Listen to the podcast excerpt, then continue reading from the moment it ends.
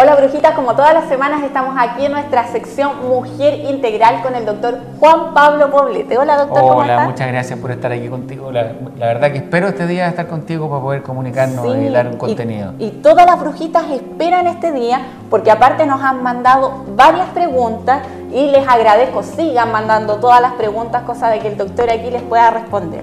Doctor, ¿qué vamos a hablar hoy? Bueno, el, tema que escogiste es un súper tema. ¿ah? Eh, vamos a hablar eh, el tema de la sexualidad.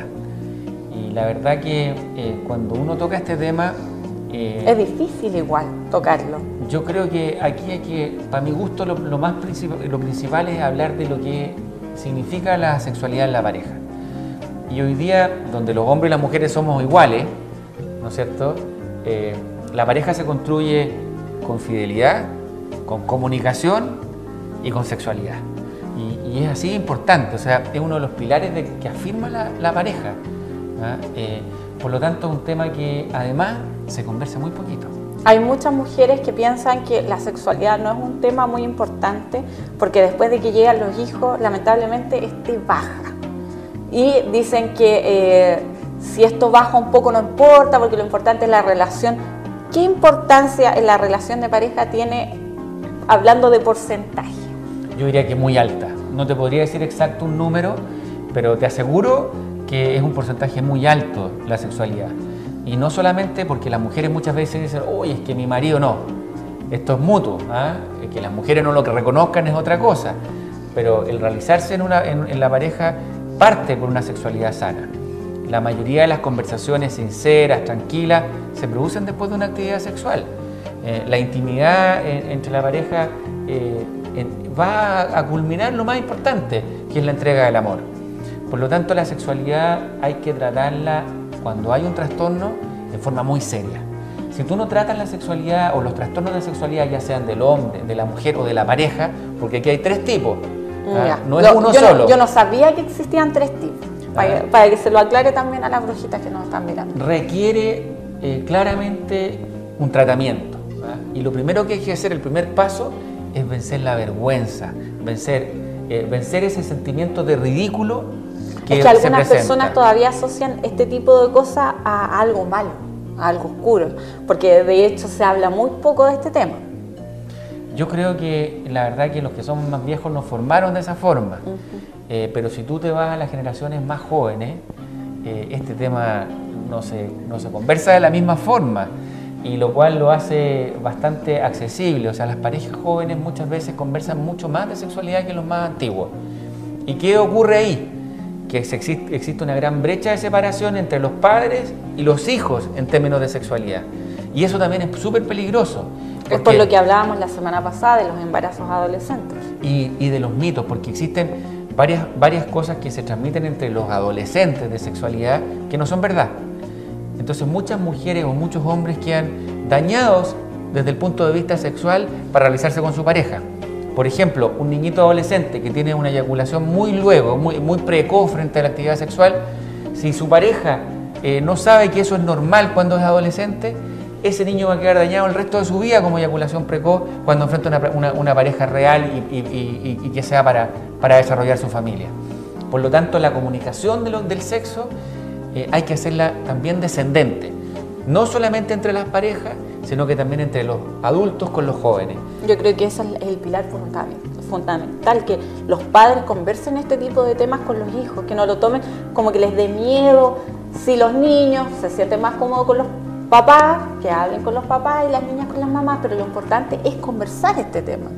Yo quisiera contarte también que acabamos de instalar un policlínico de sexualidad en ah, qué bueno. ¿Y dónde está ubicado? Eh, mira, en varios pisos de la clínica. Ah, ya, eh, perfecto. Porque este estamos integrados eh, varios profesionales. En la parte ginecológica específicamente lo que evaluamos es la parte anatómica de la mujer. tenemos también un grupo de urólogos que trabajan con nosotros que evalúan todo lo que es la sexualidad en relación al hombre. Tenemos un experto de sexualidad que lidera todo el equipo y además tenemos un psicólogo y se nos va a agregar un terapeuta de pareja. Ah, Porque esto hay que, hay que abarcarlo, la verdad que en conjunto, ¿ah? no es un tema Porque para esto es todo en realidad. De hecho, cuando hay problemas no es solamente físico, viene un montón de otras cosas detrás. La mayoría de las veces no es un, y eso hay que sacarlo bien a, las brujas que tú tenías aquí mirando. Y a los brujos también que nos miran, porque de repente entre los brujos se molestan. Yo creo que es súper importante que entiendan que cuando hay un problema de sexualidad, el problema es de la pareja. No es un problema ni de la mujer ni del hombre. Y la forma de enfrentarlo es en conjunto y la solución es en conjunto.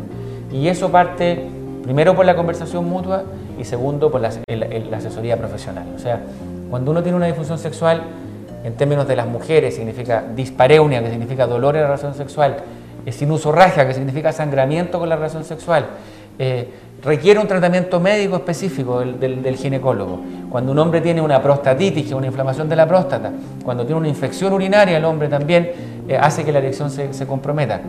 Y súper importante en el hombre, cuando se compromete la erección hay que tener mucho cuidado porque también se compromete el corazón. Está 100% relacionado la actividad cardiovascular con la potencia sexual del hombre. Sí, había escuchado estos últimos días eso. Doctor, yo sé que es súper difícil esta pregunta, pero hay una edad donde uno pueda decir es la idea, o sea, es la edad ideal para empezar la sexualidad. La respuesta es no.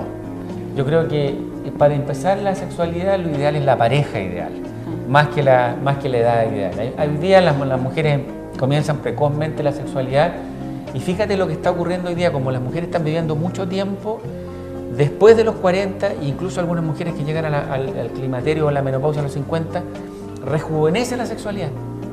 Y hay mujeres que lo pasan muy bien en la parte sexual y además eso consolida a su pareja. Por lo tanto, la, la sexualidad va teniendo diferentes etapas en el transcurso de la vida. ¿ah? diferentes procesos que la van haciendo eh, eh, diferente en forma de enfrentar, en forma de los logros que se van obteniendo. Bueno, ese es un, tema que vamos a dejar para más adelante porque lamentablemente algunas mujeres eh, tienen esa, ese mito, es, es, como un mito antiguo que si ellas les llega la menopausia como que se les acaba la vida. Y es todo lo contrario porque es un florecer de... Y, cuesta un mundo explicarles eso. Bueno, lo más importante saber, para que entiendan al tiro esa parte, es que la mujer vive 92 años y la menopausia se produce a los 50. Tenéis 42 años más de vida, o sea, llegaste a la mitad de la vida. La mayoría de las veces en esa etapa no tenéis los niños en la casa, eh, hay más tiempo de compartir con tu pareja, hay tiempo para hacer otras actividades, por lo tanto, la mujer además está madura, logra una madurez, un conocimiento de la vida especial. Realmente para mi gusto Debe ser porque ya estoy con los 50. Debe ser la mejor ah, edad. Eh, para mi gusto es la, mejor edad para desarrollar algunas cosas. La juventud, por supuesto, tiene sus bienes y, sus cosas que no las vamos a tener a los 50. Pero la verdad que si uno se prepara para esta etapa, la enfrenta, toma todas las cosas que, tiene que hacer, tratamientos médicos, eh, cuidarse el corazón, hacer ejercicio, vida sana, eh, lo mismo la sexualidad, van a tener una un, pasarlo bien en la vida, a lo que vinimos a vivir. Aquí vivimos a disfrutar la vida, a pasarlo bien.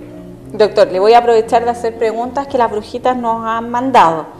Eh, la primera pregunta es de nuestra querida amiga Rosa Díaz Fuentes. Dice, sacan mioma, sacan útero. ¿Y por qué no sacaron el cuello del útero? Bueno, la respuesta es que la mayoría de las veces cuando uno va a hacer una operación que se llama histerectomía, uno saca el útero completo, eso incluye el cuerpo del útero y el cuello del útero. En algunas ocasiones especiales uno deja el cuello, la mayoría de las veces en operaciones cuando uno tiene que sacar el útero por una emergencia que se produce en el parto, que son, se llama histerectomía obstétrica. En esa oportunidad a veces eh, por, una cosa de seguridad para la paciente uno puede dejar el cuello.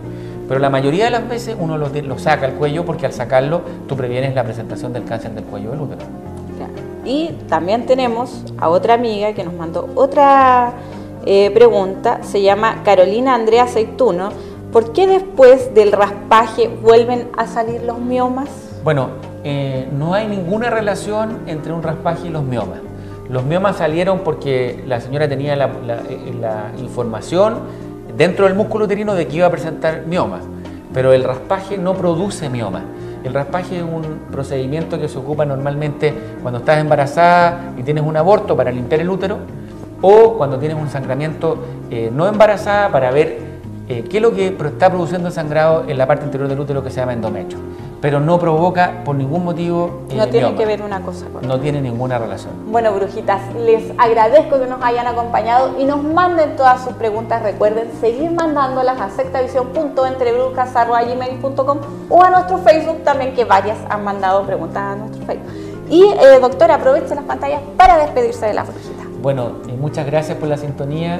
Las invito a todas a tener una sexualidad plena eh, lo que significa enfrentarlo con los ojos abiertos. Si hay un problema, ir a buscar la asesoría profesional para solucionarlo, pero la sexualidad es un pilar de la pareja, eh, es un derecho de pasarlo bien y de entregar lo que uno más tiene en la vida, que es el amor, a la persona que más quiere.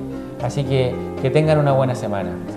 Muchas gracias, doctor, y muchas gracias, Brujita, por acompañarnos. Así que nos vemos la próxima semana en esta sección Mujer Integral. Chào chào chào.